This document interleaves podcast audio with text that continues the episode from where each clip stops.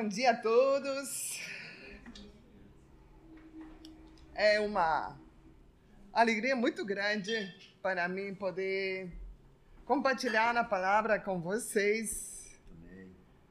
Hum, presencial e também digital. Um, peço ao Senhor que tem que me possa capacitar a me expressar bem em português. Se de repente sai portunhol, peço perdão. Porque eu aprendi que é bom ou falar português ou espanhol. Portunhol não é muito bom.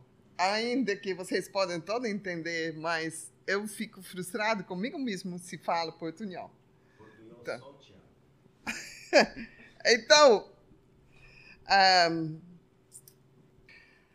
o passagem que. O passagem, a passagem a passagem que Letícia leu, não sei se vocês uh, observaram, é uma oração. Uma oração. Eu quero começar minha pregação voltando a ler isso, orando essas palavras para vocês todos, porque são muito profundas. E essa é minha oração para vocês todos. Em Efésios 3, 14 até 19. Hum? Por essa razão, ajoelho mediante do Pai, do qual recebe o nome toda a família nos céus e na terra. Ouro para que com as suas gloriosas riquezas ele os fortaleça no íntimo do seu ser com poder por meio do seu espírito. Para que Cristo habite no coração de vocês mediante a fé. E ouro para que, estando arraigados e alicerçados em amor, vocês possam, juntamente com todos os santos, compreender a largura, o comprimento, a altura e a profundidade e conhecer o amor de Cristo, que excede todo conhecimento, para que vocês sejam cheios de toda a plenitude de Deus. Vou repetir o último. Para que vocês sejam cheios de toda a plenitude de Deus. E nesses dias eu estive meditando na palavra plenitude. Senhor, plenitude, eu gosto demais dessa palavra. Plenitude. Às vezes, com as amigas cristãos, converso e falo da sua vida em Cristo. No contexto discipulado, falo como estão, se está experimenta a plenitude. Alguns têm me contestado no passar dos anos: sim, estou bem, eu sou uma mulher plena. Uma mulher plena significa é uma mulher que experimenta plenitude. E comecei a meditar e ver na palavra tudo o que sai em relação à plenitude. E depois o Senhor me estava mostrando: mas filha, a plenitude é o Evangelho. A plenitude está no Evangelho no mensagem do Evangelho, a compreensão da profundidade, a longitude e a largura e tudo que diz em termos de engenharia, se trata de compreender o Evangelho. Então ele fala, Senhor, mas como posso falar isso? Como posso transmitir isso aos meus irmãos? Aí o Senhor estava falando e me mostrando que de um jeito um tanto resumido, eu posso mostrar a vocês que a compreensão do que aconteceu na cruz é o que determina se você vai ter uma vida plena ou não. Independente das circunstâncias, independente da maturidade de cada um, independente da convivência que você tem no dia a dia, a plenitude vocês vão obter ao compreender a profundidade do Evangelho. E vocês lembram, algumas vezes durante a mensagem aqui tem mostrado uma mímica pequena, e vocês, alguns de vocês têm participado, onde tem mostrado a, o acontecimento da imputação. Como sobre Jesus foi imputado a natureza pecaminosa, do, os pecados do, da, da humanidade sobre Jesus. E quando Jesus morrer ressuscitar e ver a vitória da mensagem da cruz, nós, ao crer no que aconteceu na cruz, nós é imputado pela fé a natureza de Cristo. É, estou certo? Então, necessitamos compreender o intercâmbio. Eu chamo esse intercâmbio a palavra mais moderna. Não sai na Bíblia, intercâmbio. Mas, na verdade, se trata aqui de uma, de uma imputação de naturezas. Jesus foi imputado à natureza de pecado e nós foi imputado à natureza de Jesus. Há um intercâmbio aí. Mas o responsável inicial, primeiro, final e tudo, é Deus mesmo porque a vontade de Deus, ele quis que acontecesse. E além disso, Jesus Cristo se dispôs plenamente a vir a esta terra para morrer. Que terrível pensar. Hum? Que ele veio e com toda a disposição veio para morrer, mas não foi fácil para ele. Não foi fácil. Então, muitas vezes eu penso nas últimas horas de Cristo Jesus antes de morrer, eu creio que essa imputação de toda a maldade da humanidade foi um processo de várias horas. Eu não posso imaginar que essa coisa tão terrível, tão pesado, de que foi imputado o pecado, o sofrimento, as doenças, um, a, a, rejeição, a pobreza, a maldição, todas essas coisas horríveis da humanidade, que isso aconteceu num instante. Isso aconteceu em umas últimas horas, a partir do momento que ele se dispôs e disse: Eu vou morrer, vou para a cruz. Vou morrer na cruz. Ele falou com seus discípulos. Começou Zetchemani. Eu era bem mais jovem quando Jesus falou a primeira vez comigo sobre o que aconteceu no Getsemane. Aí foi um quebrantamento profundo de Jesus, onde ele viu a copa que ele ia ter que tomar, cheio da maldade, cheio de pecado, cheio de iniquidade, e ele se dispôs que não seja a minha vontade, mas a sua. Eu vou tomar esta copa. Isso, a mim, quando era jovem, me impactou de tal maneira que nunca mais esqueci que não era minha vontade que tem que acontecer, mas a vontade do Pai. E Jesus nos deu o exemplo. Foi o precursor como nós temos que viver nele. Nele. A vida nele é outra vida que a vida nossa. Todos aqui fomos chamados a viver a vida dele somos chamados a deixar de viver por nós mesmos. Fomos chamados no dia que nos tirou das trevas para a luz a viver a vida dele. Qual é a vida dele? A vontade do Pai. E qual é a vontade do Pai? Vamos descobrir. Vou compartilhar um pouquinho com vocês. São sete pontos que eu gosto sempre de revisar e vamos juntos ver um pouco de passagens. Vou pedir participação. Que tenha a Bíblia na mão, por favor, de ler comigo alguns passagens, tá bom? Então, o título da minha mensagem é Plenitude para ele que crê no intercâmbio na cruz. Para eles, a plenitude. Em primeiro lugar, Jesus foi castigado traspassado por nossas próprias culpas, para que possamos receber o perdão. O intercâmbio consiste de que ele levou as culpas, as culpas que carregam, carregam nossas vidas, pelo qual muitas pessoas ficam doentes, curvas, pesados, estressados, turbos, porque se sentem, se sentem culpáveis. Mas quando olhamos a Jesus, que ele carregou nossas culpas todas, que ele sofreu mais profundo o castigo de nossas culpas, porque é uma coisa universal.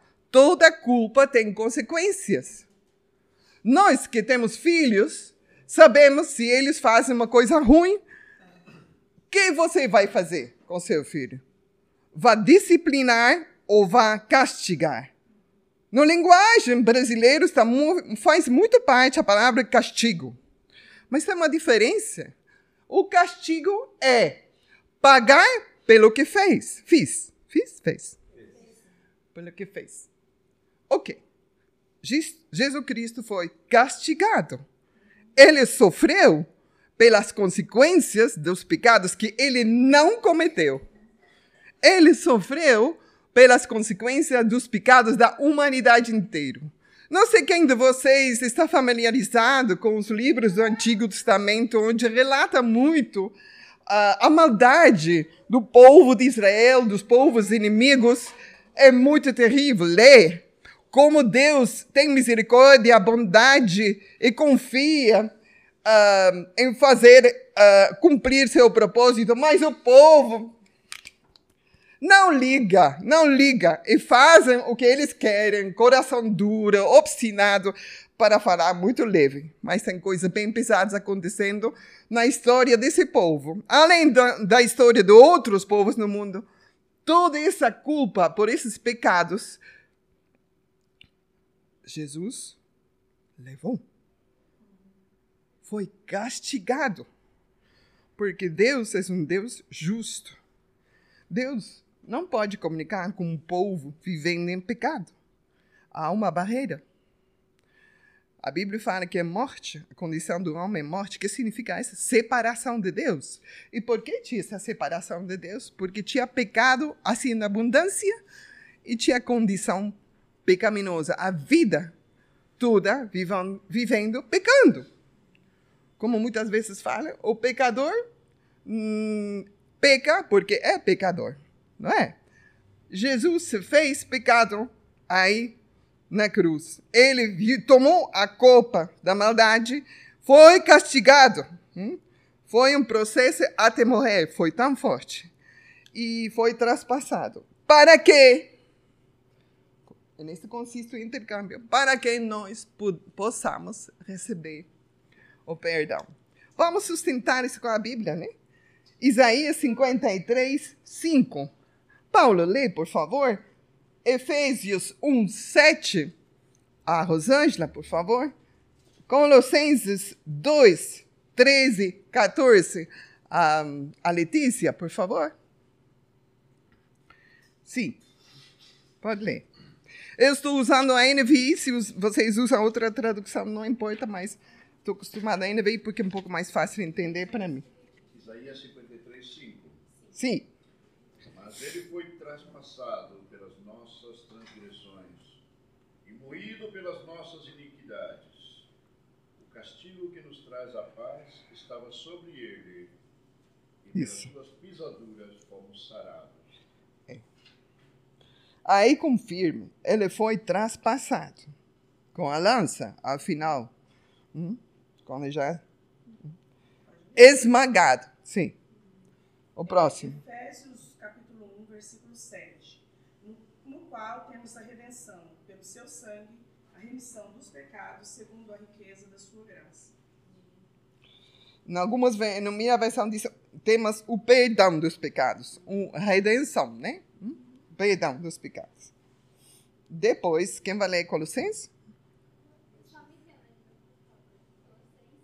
Colossenses 2, 13 e 14.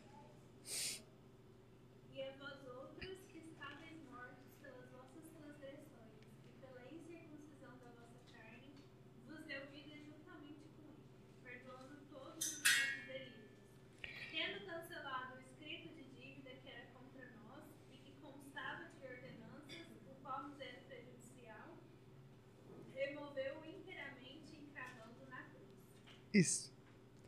Ele nos perdoou todas as transgressões. Por quê? Porque o sacrifício de Jesus, hum, traspassado pelos pecados, a maldade da humanidade, foi aceito diante de Deus. Foi aceito. Jesus, Deus olhou com agrado a seu filho, que estava disposto a passar tal sofrimento. E por causa disso, por meio de Jesus, olha para nós que creemos e nos perdoa.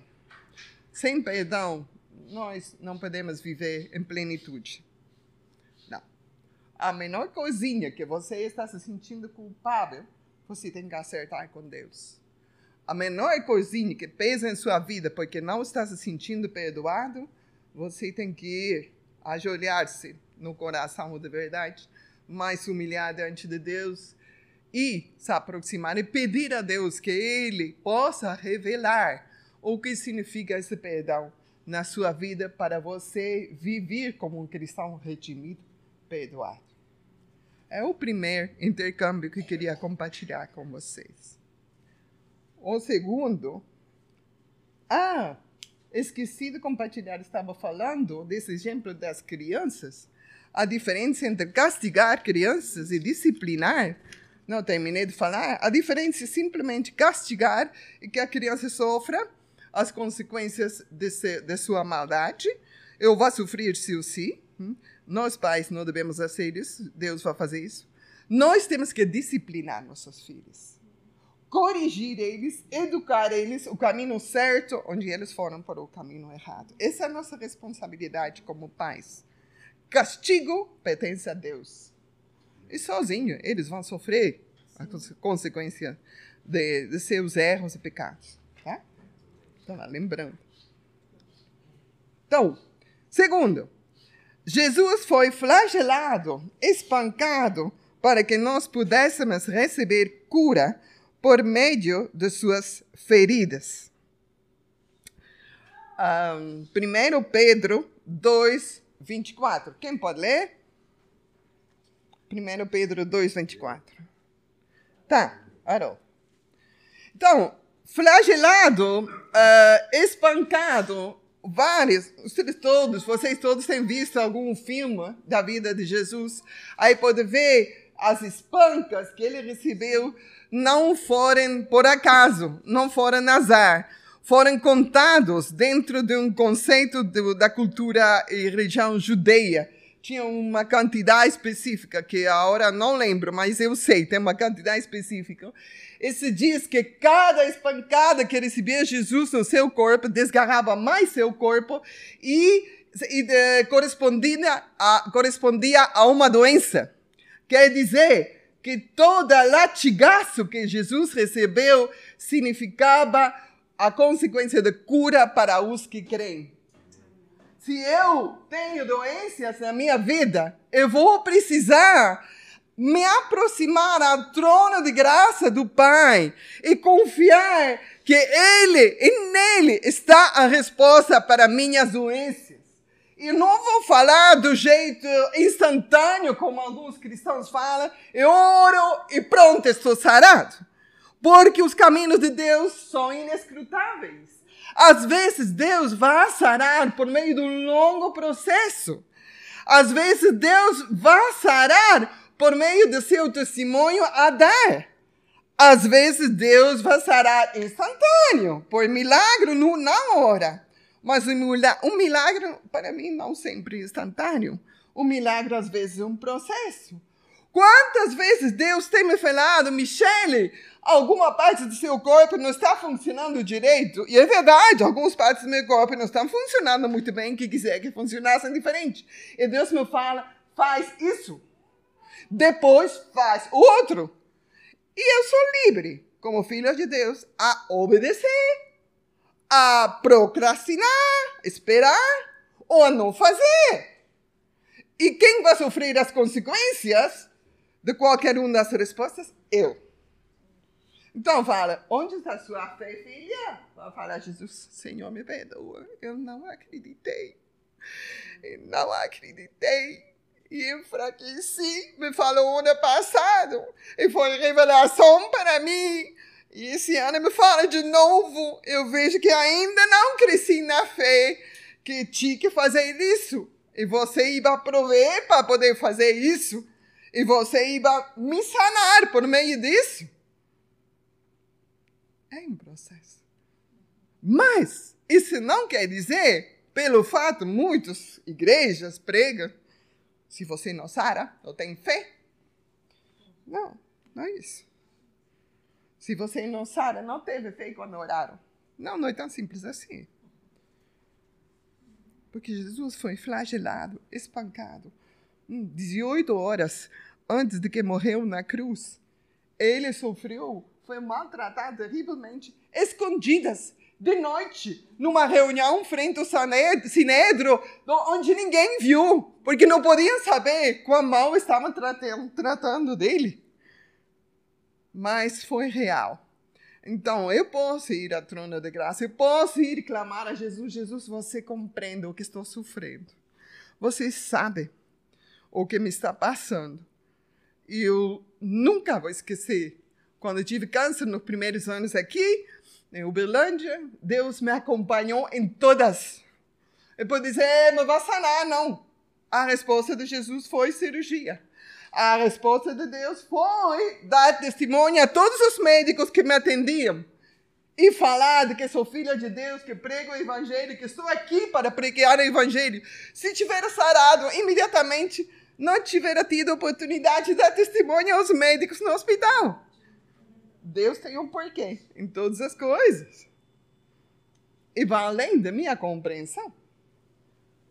O propósito é fazer a vontade de Deus. E muitas vezes vai revelando no processo. Não é? Mas tudo isso não pode tirar minha plenitude.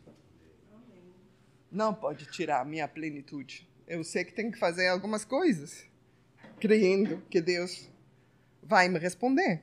Então, 1 Pedro 2, 24. Quem ia ler? Sim.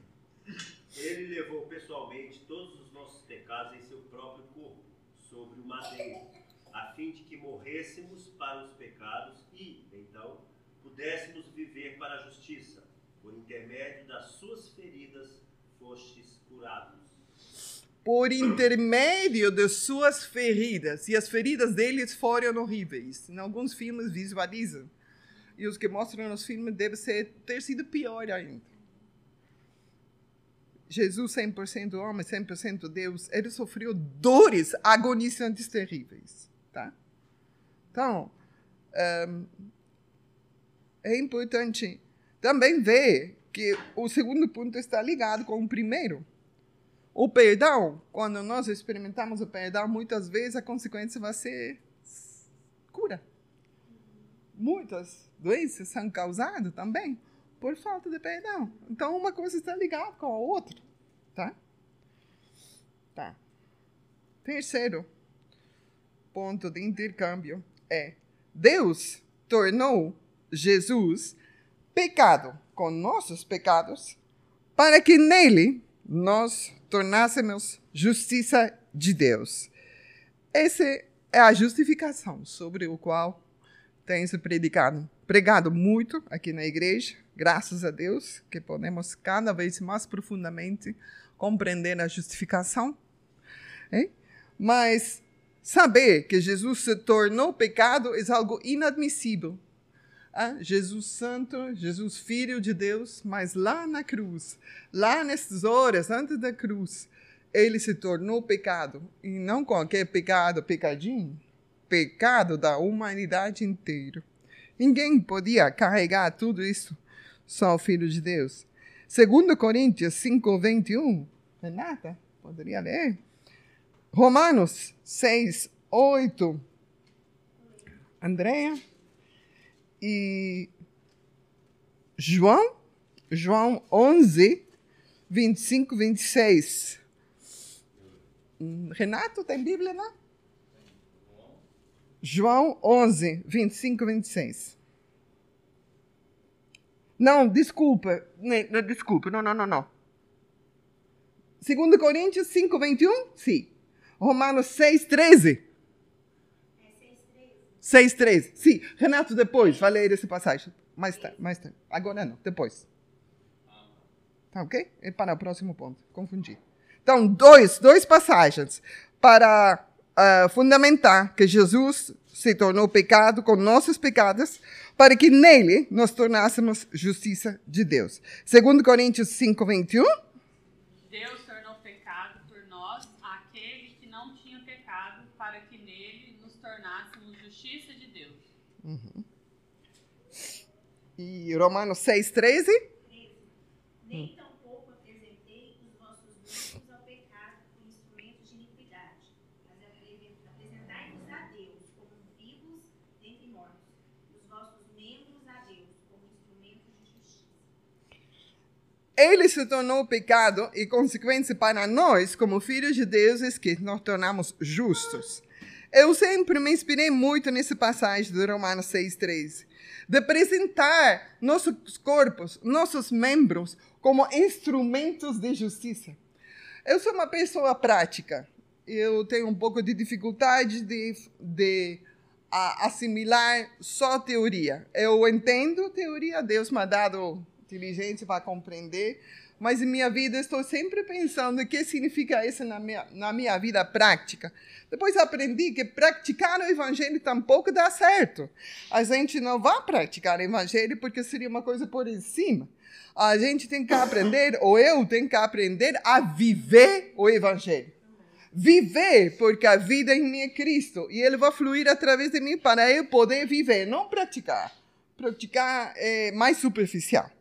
Por isso, eu me inspirei muito nessa passagem do Romanos que fala: apresenteis seus membros, hum, seus corpos a Ele como instrumentos de justiça. Quer dizer que você pode ser um instrumento de Deus em todas as situações que você está vivendo. Situação laboral, situação familiar, situação matrimonial, você pode ser usado por Deus como um instrumento de justiça. E a justiça não está em mim, mas está em Cristo. Ele é justiça em mim. Ele pode abrir meus olhos para eu falar em nome dele, para eu ser uma reconciliadora de justiça. Hum? Então, é real isso. Isso é vida. Esse mundo, tanto que necessita disso, pessoas que falam palavras justas, pessoas que representam a justiça, não uma coisa de estudos, aunque advogados são importantes, mas temos que orar por mais advogados cristãos que compreendem o conceito de justiça de Deus. E nós que não somos advogados, oremos com frequência no tempo com Deus. Senhor, me usa como um instrumento de justiça minhas palavras, minhas mãos, meus pés, a por onde vou, me usa como instrumento de justiça. Isso é vida, irmãos. Isso é vida, isso é plenitude, não é? Plenitude. Então, é, esse é um fundamento desse terceiro intercâmbio. O quarto, Jesus morreu nossa morte para que pudéssemos receber a sua vida vida. Vida, vida plena, vida cheia de Cristo. Entende? O pago, apaga, o pago, apaga. O o salário. O salário do pecado é morte. Se você comete um pecado como filho de Deus, arrependa-se logo enquanto toma consciência, se arrependa, peça perdão logo. Logo. É o melhor, é o melhor. Porque se você não vai arrepender logo, você me a morte ao redor de você. E nós somos chamados à vida abundante, à vida plena, a viver em plenitude. Hum? 2 Coríntios 5, 15. Hum, Paulo, pode ler? Renato, uh, João 11, 25, 26. Hum, e a, a Daniela pode ser Romanos 6, 8. Sim, pode começar. Segundo Coríntios. E ele morreu por todos, para que os que vivem não vivam mais para si mesmos, mas para aquele que por eles morreu e ressuscitou.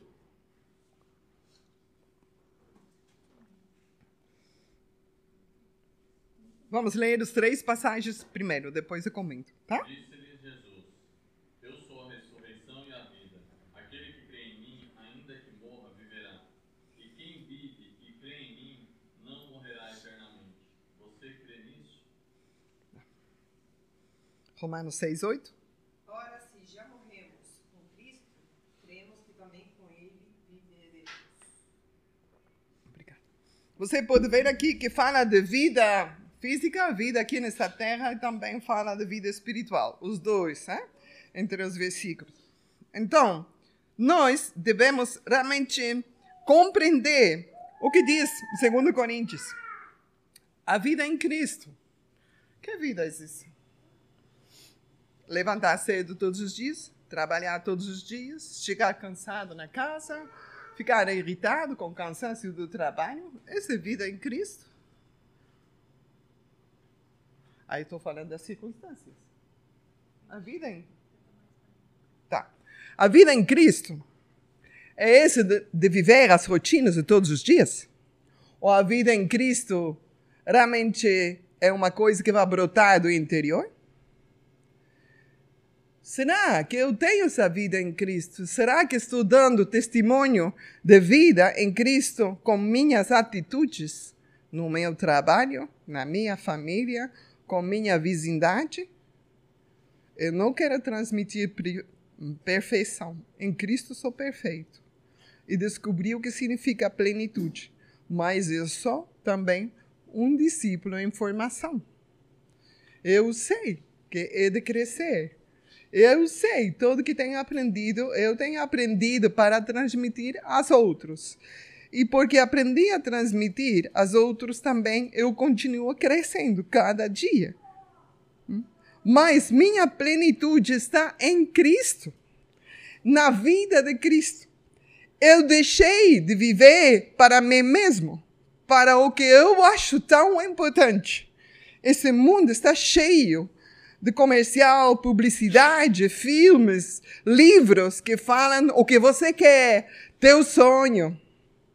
Por isso eu pedi que pudéssemos cantar, depois vou voltar a analisar o texto, que sejas meu universo. Posso explicar um pouco disso? Está relacionado com plenitude de vida. Qual é meu primeiro pensamento quando eu acordo? Abre os olhos de manhã. Graças, Senhor, pela noite que dormi bem. Ou graças, Senhor, porque não dormi muito bem. Ensina-me o que devo fazer para dormir melhor. E está seguro que vai te falar. Pergunta se vai escutar. Essa é outra coisa. Cada um. Então, essa plenitude de vida, sabe que? Abarca, abarca português? Abarca tudo. Se relaciona, se refere a todo, todo, todas as áreas da nossa vida. Hum? Nós fomos liberados de uma vida legalista, do que não se pode e do que sim se pode. Porque tudo nasce na intimidade com Cristo. Por isso é um pouco mais fácil a convivência, porque a responsabilidade é pessoal com cada um. Depende todo do que você está ouvindo de Deus. Entende? E esse te vai levar à plenitude. Então, deixamos de viver para nós mesmos glória, como dizem alguns. glória.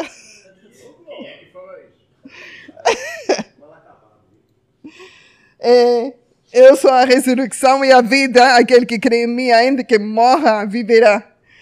Esse versículo marcou minha vida quando eu tive a oportunidade de visitar meus pais, quando meu irmão mais novo tinha cometido suicídio muitos anos atrás, eu estava lá no Chile. Foi um impacto na minha família. Causou muita tristeza, muita divisão, muita culpa, muita condenação, atitudes horríveis.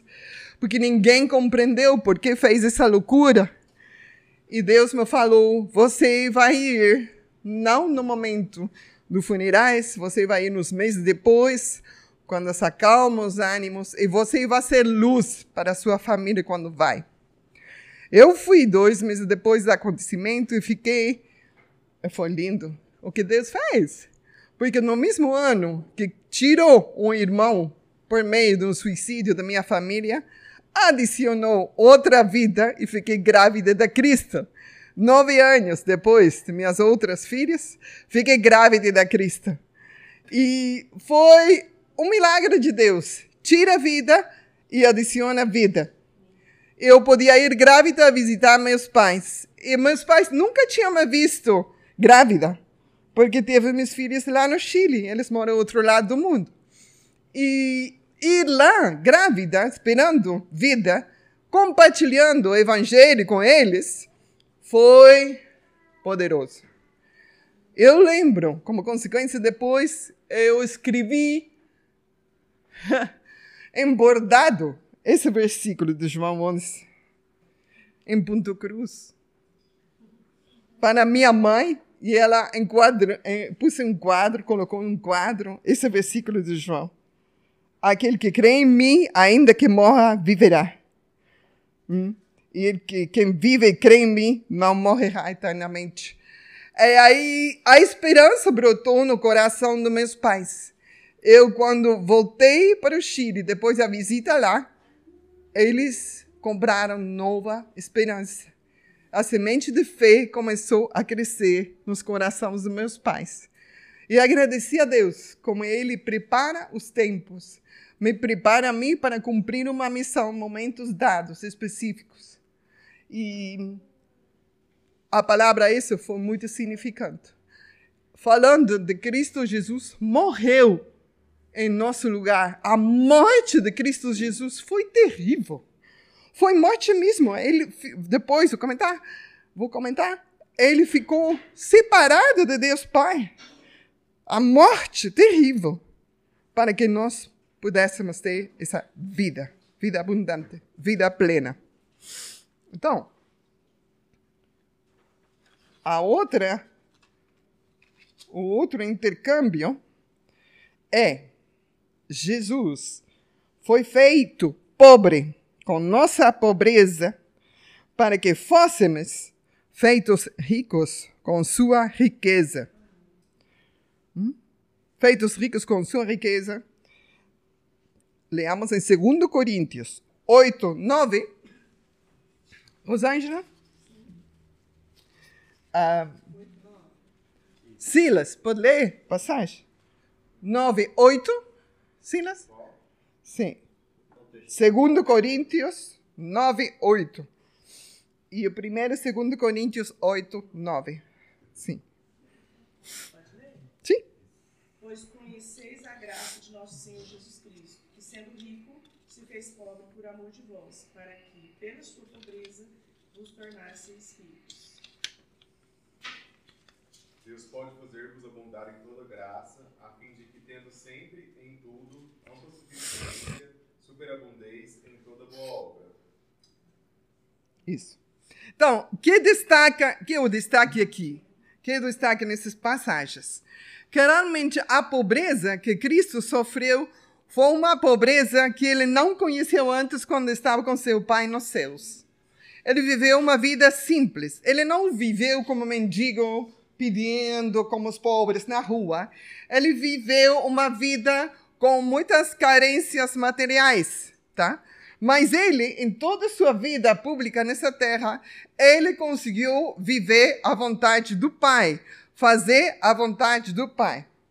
E ele, por ter vivido em extrema pobreza até as últimas horas, antes de sua morte, ele viveu sim a pobreza extrema, porque ele foi crucificado nu, sem roupa, sem nada, não tinha nada, nada, nada mais ao final de sua vida, extrema pobreza.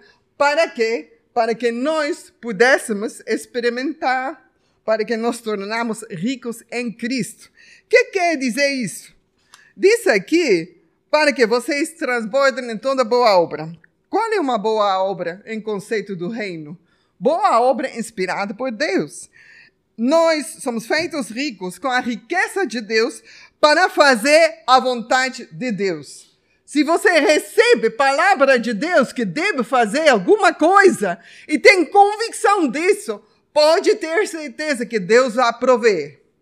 Eu não te posso garantir que você, se quer fazer uma coisa só por ser cristão, quer fazer uma coisa, Deus vai me prover. Não, não posso te garantir. Pode acontecer sim, pode acontecer não. Mas se você tem convicção de fazer uma coisa que sabe que é a vontade de Deus na sua vida, Ele vai prover e não vai faltar nada. Porque Deus quer se glorificar na sua condição material também. Ele quer que você tenha o que você precisar para viver para a honra e glória dele. No laboral, no profissional, no, em todos os âmbitos da vida. E muitas vezes pensamos que não vai acontecer. Muitas vezes é por falta de fé, porque não temos crido ao que Deus, ao que o Senhor nos tinha falado. Então, ah, não estou escutando mais a voz de Deus. Nesse tema das finanças tenho dificuldade. Pode ser que tenha dificuldade, mas pode aprender. Quando foi a última vez que Deus te falou? Vai pensando. Com certeza que vai lembrar. Quando foi a última? Ah, o ano passado ele me falou uma coisa sobre minhas finanças, minhas finanças. E te falou? E você fez o que te falou? Não, não fiz. Então, volta e se arrependa e obedeça ao que já te tinha falado. E aí vai continuar falando. Porque a relação com Deus é assim, é vivo, é dinâmico e depende de nossa obediência, de nossa disposição a ouvir e obedecer. Eu vou dizer, mas eu não obedeci, Deus vai me rejeitar. Não. Deus quer que você se arrependa e tem perdão para você sempre quando você se arrependa. É a esperança que temos. Essa é plenitude, irmãos. Essa é plenitude, essa é dinâmica. Essa plenitude. Viu? Então, você uh, é feito rico com a riqueza de Deus para fazer a vontade de Deus. Assim de simples. Nós com Paulo, 37 anos casados, em missões há muitos anos. Você acha que somos filhos de famílias ricos? Você acha que meus pais pagaram nos passagens em avião tantas vezes que viajamos para pregar o evangelho, para compartilhar seminário? Acha? Acha que alguma organização adinerada nos apoiou? Mas acho que quando Deus falou que tínhamos que viajar a algum povo, a alguma cidade, e tínhamos ambos a convicção que tínhamos que ir, acho que Deus proveu as finanças. É mesmo, ele fez. Porque ele falou que tínhamos que ir. Por isso, às vezes, eu falo com Paulo, não, você é bem franco, talvez ele não vá gostar que fale isso. É, mas eu sou da Bélgica. Sou da Bélgica. Vocês todos sabem. Então, um país pequenininho. Eu, por ser de lá, em, de, do ano 2000 para aqui, são 21 anos, eu viajei uns quatro, cinco vezes para lá para visitar a família. E quando visito a família, sempre tem alguma oportunidade, algumas poucas oportunidades de compartilhar em alguma igreja que conheça a gente. Mas todas as quatro, cinco vezes se viajei sozinho. E algumas dessas vezes viajei com uma filha. E no meu coração, eu estou um pouco triste porque não tenho podido viajar com Paulo. E ele sabe, com certa frequência, pergunta: Paulo, quando você vai para a Bélgica comigo? quer ir juntos, como casal. E sabe o que ele responde? Estou orando. É um homem de oração. Fervoroso. Estou orando. Estou vendo que Deus quer nisso. Uh, vai dar certo. O tempo, o tempo, o tempo vai chegar. O tempo vai chegar eu confesso, várias vezes tenho manifestado impaciência com Paulo. Porque quero ir com ele lá. Eu quero que o povo lá veja nós como casal. Meu coração de esposa, de belga cristão, anseia isso. Mas ele ora. Ele diz: o tempo vai chegar. Vamos, vamos, vamos. Então, eu às vezes vou, como se diz em português, chicotear a Piconear. Ah, Eu, às vezes pressiono ele, ele não gosta de ser pressionado. Então tem que ter muito cuidado, tem que ter muito cuidado. Então, Paulo, será que vai ser este ano? Será? Será que vai ser este ano? Mas não, eu dou graças a Deus que Paulo é como é. E que é perfeito complemento, nos complementamos sempre. Eu sou mais impulsiva e ele é de esperar, sempre.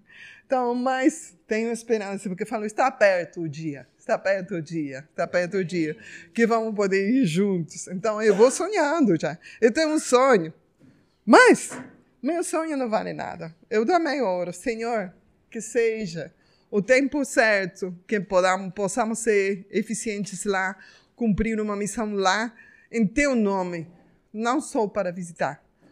Porque o motivo de Paulo ir não é visitar minha família, minha família quase não tem mais familiares lá. Em Cristo tem muita família. Então, para ser testemunho para a família em Cristo lá, tem que ser no tempo de Deus, né? Do jeito de Deus. E aí vai vir a provisão, porque é caro viajar para a Bélgica. É? Então, terá que ser no tempo de Deus, do jeito de Deus, e tudo como Deus quer. E aí ele vai prover. Ele vai prover, com toda certeza. É, é um exemplo. Alvo de oração para Pierce, que daí vai. Depende, Um empurrãozinho no Senhor. dependendo de quem orar, vai- vai vir. Sim, já faz 20 anos que Paulo não vai. É. É porque o, tempo de Deus é só luz, né? Eu já fui muito também. Amém. Então, ponto 6 do intercâmbio. Jesus suportou nossa rejeição e total desamparo para que nós pudéssemos ser aceitos como filhos e herdeiros de Deus. Que lindo, né? Vou voltar a ler, acho demasiado lindo. Né? Acho lindo demais isso. Jesus suportou nossa rejeição e total desamparo para que nós pudéssemos ser aceitos como filhos e herdeiros de Deus. Os passagens bíblicos, Renata, por favor, Mateus 27, 46, hum, Isaías 53, 3, um, Dani, Daniela, hum, Efésios 1, 5 até 6, 5 e 6, Efésios 1, 5 e 6. ah, Dani, Isaías 53, 3. Quem pode ler Efésios 1, 5 e 6? Priscila. Romanos 8, 15 e 17. Haroldo? Haroldo? Romanos 8, 15 até 17. Então, já, pode começar com Mateus.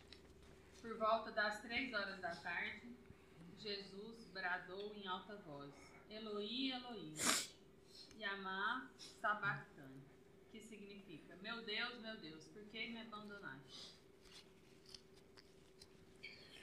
Nossa, esse foi um brado, um grito assim como do mais profundo do seu ser. Acho que podia escutar até 500 metros do lugar onde estava. Estava um monte e vale ao redor. Acho que deve ter escutado até muito longe. Eloi, Eloi, lama sabachthani.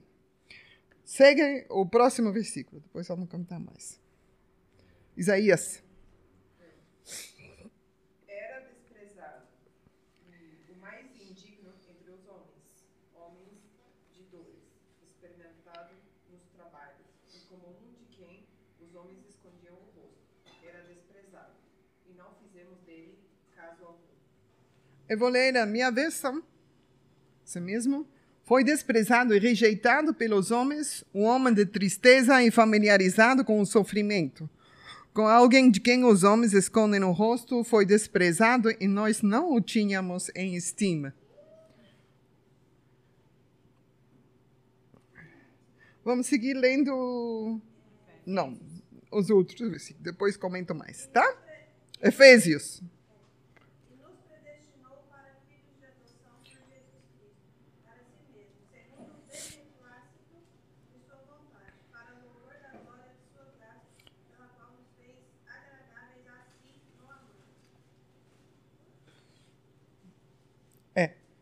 Depois, Romanos, é mais comprido o passagem. 8, 15 a 17. Pois vós não recebestes um espírito que vos escravize para andardes, uma vez mais, atemorizados, mas recebestes o espírito que os adota como filhos, por intermédio do qual podemos chamar, clamar, Abba Pai. O próprio Espírito testemunha ao nosso espírito que somos filhos de Deus. Se somos filhos, então também somos herdeiros, herdeiros de Deus e co-herdeiros com Cristo, se realmente participamos dos seus sofrimentos, para que, da mesma maneira, participemos da sua glória. Isso. Eu acho muito impactante. Ah, porque esses versículos, essa verdade de intercâmbio, que Jesus foi rejeitado, sofreu um total desamparo, ensina para nós que quando vem o sofrimento de qualquer tipo, não somos os únicos. Eu fiquei impactado quando falaram de que não há nenhuma vítima. Existe só uma vítima, que é Jesus. É impactante pensar nisso. Algumas etapas da minha vida eu tinha facilidade de me considerar vítima. Depois, o Senhor me ensinou que esse não é o caminho. Porque Ele foi vítima por nós.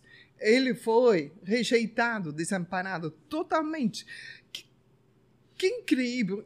A gente não pode conceber na nossa mente humana como Deus, Filho de Deus, 100% homem, mas ele não deixou de ser Deus, onde ele tinha a comunhão perfeita com o Pai, foi rejeitado e mal visto, pisoteado, tão maltratado, ah, até o final da sua vida, ele compreende o que significa. Nós pensamos muitas vezes, ninguém me compreende. ninguém me compreende. Não! Fala com o marido, você não entende. Filho, fala com a mamãe, não entende. Nós falamos, eu, você não sabe o sofrimento que estou passando. Somos tão bons para nos sentir vítimas e choramos, lamentamos. É uma atitude humana. Mas o Filho de Deus não responde assim. Pode se tornar mais bem sereno. Sereno e dizer: Deus, está difícil. Está difícil. Mas o Senhor me está dando a força para aguentar. Está difícil. Eu não vou negar. Eu não vou aparentar como se está tudo, tudo lindo, tudo bem.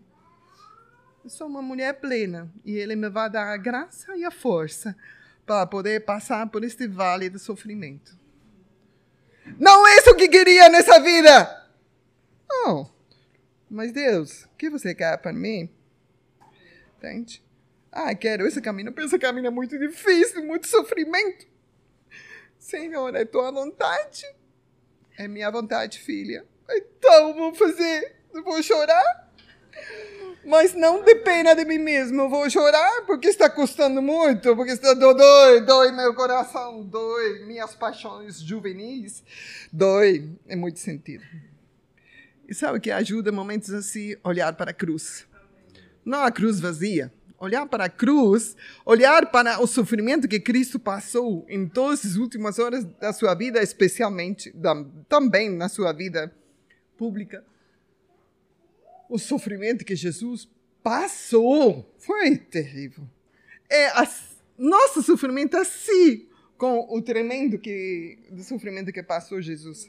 Então, por isso é tão importante mudar nosso foco quando estamos sofrendo. Tem que mudar seu foco. Tem que olhar para outra coisa. E não qualquer coisa. Tem que olhar para a palavra, se alimentar com a palavra. Passar mais tempo ouvindo a voz de Deus. Alabar a Deus, adorar. né? E assim você vai aguentar o sofrimento. Não negue seu sofrimento. Não é bom negar. Mas seja sereno. Hum? É reconhecer que está difícil, mas que o que Cristo passou é longe, supera longe né, o sofrimento. Viu? E é interessante como ele sofreu a separação do pai. Pai e o filho eternamente unidos. Deixou sozinho. A solidão que Cristo sofreu lá nesse momento foi tão indescritível. E o único que Jesus conseguiu fazer foi gritar do mais profundo da sua alma. Mas, por ter passado isso, nós temos acesso ao Pai.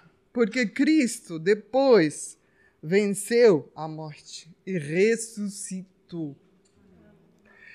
E na vida dele, na vitória sobre a morte, por isso temos acesso ao Pai. Eu falo a Pai porque Deus se torna seu Pai quando você crê nesse intercâmbio. Deus se torna seu Pai. Ele nos adota. Ele nos adota como parte de uma família de filhos de Deus. E isso se torna real quando eu creio nesse intercâmbio de desamparo, rejeição. Tantas pessoas sofrem rejeição, tantas famílias uh, partidos, tantas famílias incompletos, tantas famílias é, fora da vontade de Deus, o jeito que estão funcionando, por, por um monte de coisa. Não vou entrar nisso, não vai levar muito longe. Mas muita rejeição, muito desamparo. E ao ver o desamparo de Jesus, o meu se torna muito pequeno. Eu sou de um povo que já sei, já falei, não, da Bélgica, mas Bélgica é um país pequenininho e tem muita história. Esse território já existe milhares e milhares de anos. O país Bélgica existe faz pouco tempo, quase tem o mesmo tempo que o Brasil como país. Mas esse território, muito sangue foi derramado na história desses povos.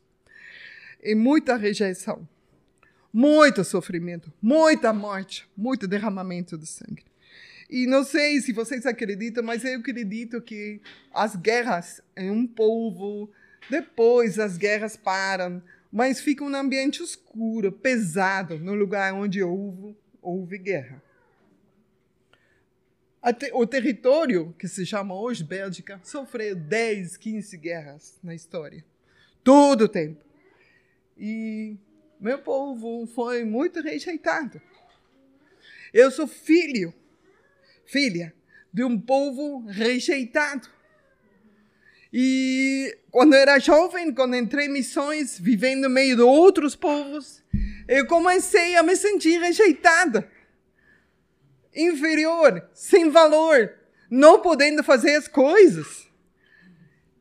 E eu me identifiquei com muito povo aqui que também sofreram rejeição dos colonizadores que vêm aqui tomar as terras a gente estuda um pouco de história.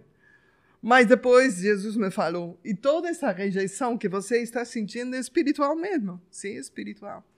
Aí a única maneira que eu fui liberado desse sentimento ruim foi aproximar a cruz e compreender a tremenda rejeição que sofreu, que sofreu Jesus, o abandono que sofreu frente ao Pai, por causa da humanidade, por causa minha. E quando compreendi a profundidade disso, ele me sarou. E comecei a adorar a Deus por conhecer a Deus Pai, porque agora sou filha e não preciso me sentir rejeitado, porque minha identidade está em Cristo. Em Cristo sou filha de Deus, em Cristo sou aceita, em Cristo eu posso ser a mulher que Ele quer que seja. Em Cristo eu posso experimentar plenitude. Por isso eu não posso esquecer o Evangelho, a mensagem da cruz. Nunca posso esquecer. Porque isso me vai ajudar a centrar, a focar direitinho. Me explico? tremendo. Além de filhos, também nos tornamos co-herdeiros com Cristo. Sai um passagem aí em Pedro que a mulher é co-herdeira com o marido, um co-herdeiro com Cristo também. Então, juntos, juntinhos com Paulo, sou co-herdeiro de Cristo, em Cristo de Deus. Ainda que lá na eternidade não vamos ser marido e mulher, vamos ser irmãos. Vamos ser irmãos. co-herdeiros, co-herdeiros com Cristo. Então, é, é, significa nós só para agora e para a eternidade. Viu? E isso é o intercâmbio da rejeição, do abandono, que eu posso, né? Mas é verdade. Jesus suportou nossa rejeição e total desamparo para que nós pudéssemos ser aceitos como filhos e herdeiros de Deus. E o último intercâmbio é que Jesus foi feito maldição para que nós pudéssemos receber a bênção.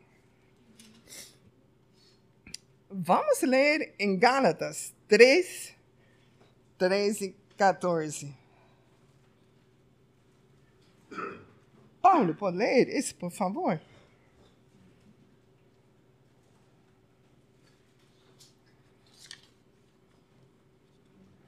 Cristo nos resgatou da maldição da lei, fazendo-se Ele próprio maldição em nosso lugar. Porque está escrito: Maldito todo aquele que for pendurado em madeira. 14 também? Sim. Para que a bênção de Abraão chegasse aos gentios em Jesus Cristo, a fim de que recebêssemos pela fé o Espírito prometido. Isso. Então, acho que não é lugar para estar falando de, das correntes de maldições que falam tanto que tem que romper maldições. No Evangelho isso não tem cabida. Não tem. Tá? No Evangelho, tudo é diferente. Tem que ir à verdade da Escritura para poder viver esses princípios. Nós somos abençoados por Deus. Eu me alegrei tanto. Acho que falei ontem ou hoje de manhã, falei com Paulo, me alegrou tanto.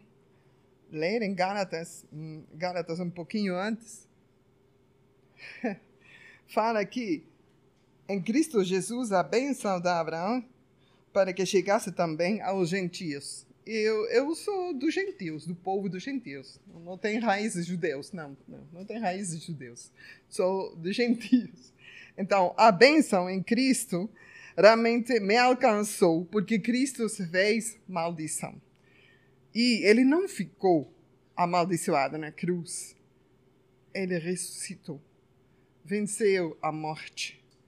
E essa maldição que Cristo sofreu por morrer na cruz mesmo, foi visto por Deus e Deus tinha um propósito além que as poderes das trevas não sabiam, porque o sangue de Jesus era limpo. Então eles não tinham poder para manter ele amaldiçoado. Deus em Jesus levou ele a ressuscitar, venceu a morte. E por causa disso, eu crendo nesse milagre, nesse intercâmbio, que a maldição se transformou na bendição, na benção de vida, por isso, isso tem efeito na minha vida. Eu sou mulher abençoada. Sabe que essa é a essência do Evangelho. A benção, um, como diz aqui em Gálatas, né? para que recebêssemos a promessa do Espírito mediante a fé. A promessa de bênção a promessa de bênção sobre minha vida pela fé. Quem o precursor da fé? Além de Jesus, quem é? Abraão, né? Abraão. E eu fiquei bem impactado quando analisei depois que é essa bênção de Abraão, que fala.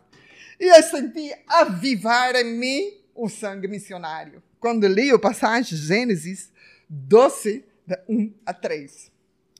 Diz: Então o Senhor disse a Abraão: Saia da sua terra, do meio dos seus parentes e da casa de seu pai, e vá para a terra que eu lhe mostrarei. Farei de você um grande povo e o abençoarei. Tornarei famoso o seu nome e você será uma bênção. Abençoarei os que os abençoaram e amaldiçoarei os que os amaldiçoaram e por meio de você todos os povos da terra serão abençoados.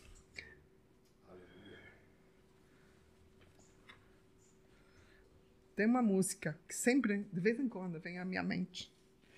Não sou tão bom para cantar como a Sérgio. Vou cantar. Só em um versículo. Eu aprendi nas missões que tínhamos que pedir povos para o Senhor. Povos para ser alcançados com o Evangelho. Aqui oramos também por os povos não alcançados temos que pedir que o Senhor nos dá povos, nos dá a oportunidade de pregar o evangelho a outros povos. E sabe que aqui no Berlândia tem cada vez mais povos diferentes que não são de origem neberlandense. Vocês sabem, né? aqui tem outros povos também, aqui na cidade. Então, tinha um salmo que disse: Peça a mim, eu te darei nações. Eu lembrava que nações se pedir. Pídame y te daré naciones como herencia espiritual, como herencia espiritual. Pídame, pésame y te daré nações como herança espiritual. Vocês em Cristo têm uma herança, têm uma herança em Cristo, além de ser filho de Deus, além de ser uma família de filhos de Deus, vocês têm uma herança, não importando a idade que vocês conhecem Cristo, vocês se convertam aos 15, se convertam aos 50, não importa, a vida que você tem agora é a vida em Cristo, e você tem uma herança em Cristo. Peça ao Senhor que te use para ser luz e sua geração em Cristo será abençoada. Mas tudo pela fé. Se não tem fé, não passa nada. Então, se você crê no intercâmbio, você terá plenitude de vida. Esse que Deus me, me, me falou para animar a todos vocês. Plenitude em Cristo se você crê no intercâmbio. E tem umas versículos que falam de plenitude e eu me comovi. Ah, antes, estava falando de Abraão, não é certo? Eu falei com Paulo. Em Gálatas 3, fala de que antecipadamente Deus compartilhou o evangelho com Abraão. O evangelho com Abraão, as boas novas nossa, tão antigo! Tanto tempo atrás! E Abraão criou. A mim me impactou, quase me fez chorar. O evangelho foi compartilhado com Abraão. Acho que Gálatas 3, 8. Sim? Então, esse evangelho precioso que nós estamos recebendo, estamos criando e estamos compartilhando aqui e fora do Café com Espaço esse evangelho já é antigo e vivo e eficaz, porque a essência começou com Abraão, o pai da fé. Tá? Então, esse evangelho, crer nesse intercâmbio, que é como o evangelho resumido, né, esses sete pontos, esse evangelho, crendo nesse intercâmbio, essa imputação que falei no começo, aí vamos experimentar plenitude. E tem uns versículos uh, para vocês anotarem, os que estão anotando em algum lugar. João 1,16, João 17,13, Efésios 3, 14, 19, aí já falei, como introdução à mensagem. E depois Colossenses 1, 19. Depois Colossenses 2, 9 e 10. Então, eu vou ler esses versículos, que é como para confirmar que a plenitude é a vontade de Deus. Em João 1,16 diz: Todos recebemos da sua plenitude graça sobre graça. É graça. Não é por próprio esforço. É, é graça.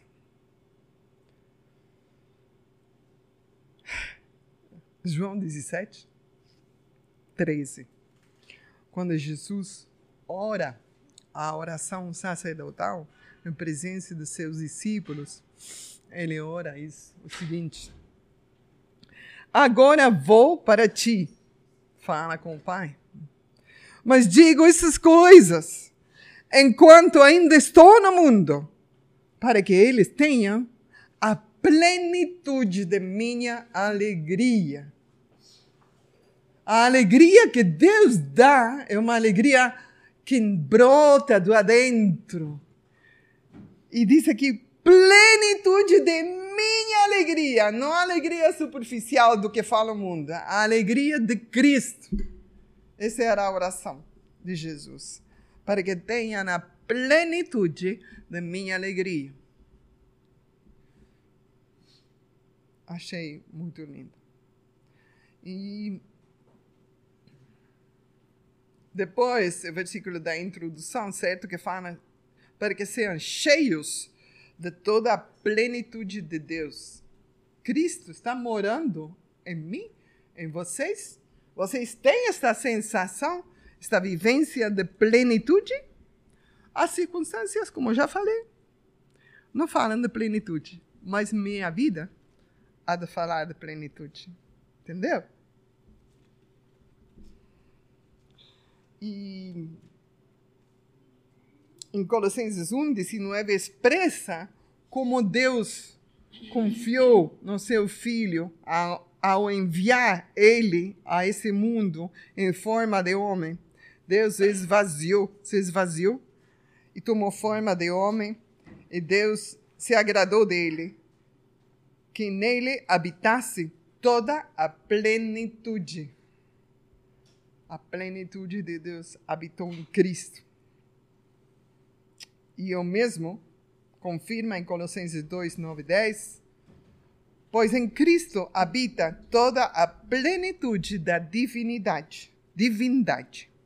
E por estar nele, que é o cabeça de todo poder e autoridade, vocês receberam a plenitude. Hum?